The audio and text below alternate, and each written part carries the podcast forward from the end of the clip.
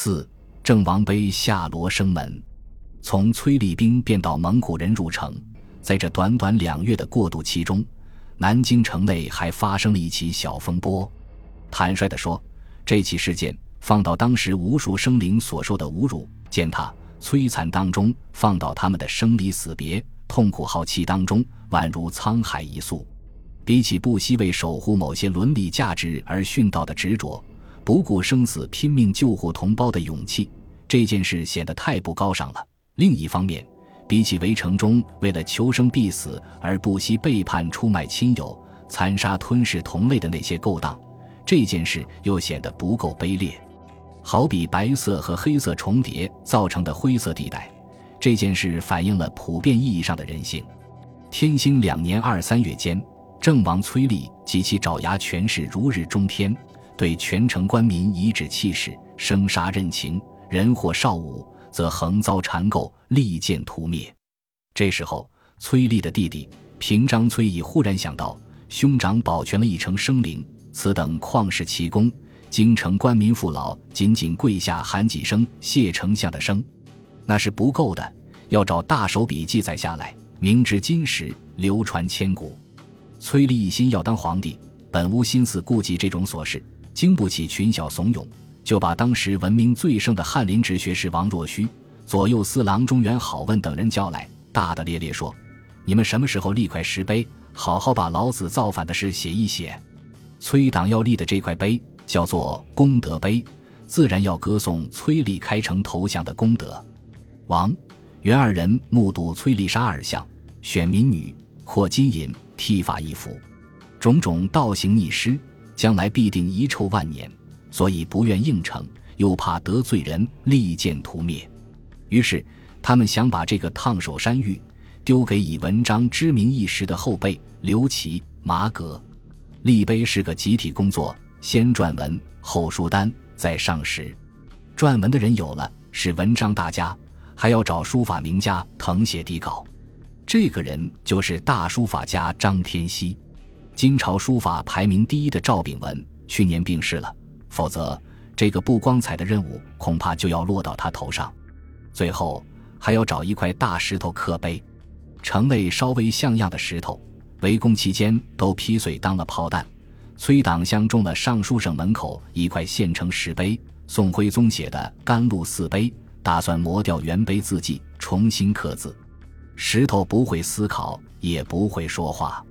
负责写字的人只管字体眼丑，不涉及什么是非曲直褒贬。所以最苦恼的莫过于负责撰文的几位，写得好，名节何在？写不好，杀身之祸立志；写的不坏不好，会被当成感恩不积极，照样有杀身之祸。他们顾虑重重，矛盾百出，最后。不管怎么样，根据记载，碑文肯定是写好了，还有人受了奖励。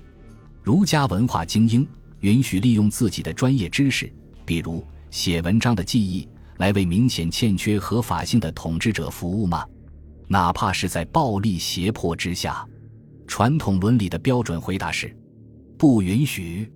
元好问和刘琦本是同乡世交，刘琦之父刘从义是元好问的长辈。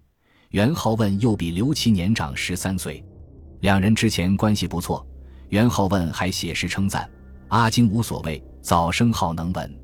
但是金王不久就因为传碑一事，二人谁都不愿承担主要责任，互相指责推诿，大有割袍断义之势。从此往后，就这段往事表过态的文化名人数不胜数。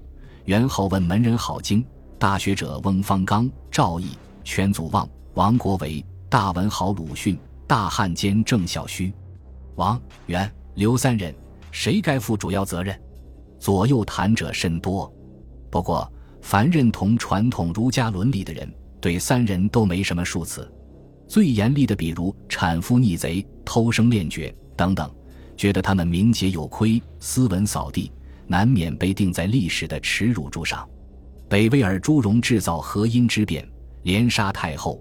幼帝和千余名朝官拥立孝庄帝，百余名朝官侥幸躲过此劫，而朱荣下令胡济将他们围住，拔刀内向，高喊：“有能为新君做善文者，免死。侍御史赵元则赶紧举手出列，席地起草诏书。杀侄篡位的永乐帝让方孝孺写劝进表，孝孺喊出：“死即死耳，诏不可草。”诚然是崇高的理想主义者，但是他不写，有的是人写。否则，后来诸王群臣上的那几通劝进表，充溢着诸如“功光前列，德振中兴，尧舜之德，汤武之人天命有在，孰得而辞？”又是什么人的大手笔呢？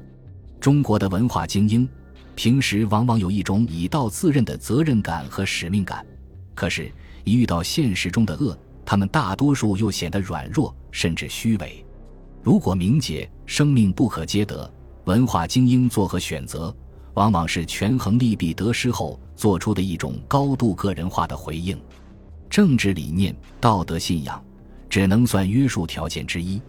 现代人估计不会求全责备他们没有达到时代的最高道德标准，但是这段不甚光彩历史的三位主要当事人王若虚、袁好问、刘琦，他们心里清楚，既然做了选择，就得承担道德责任，面对当时和后世的评质。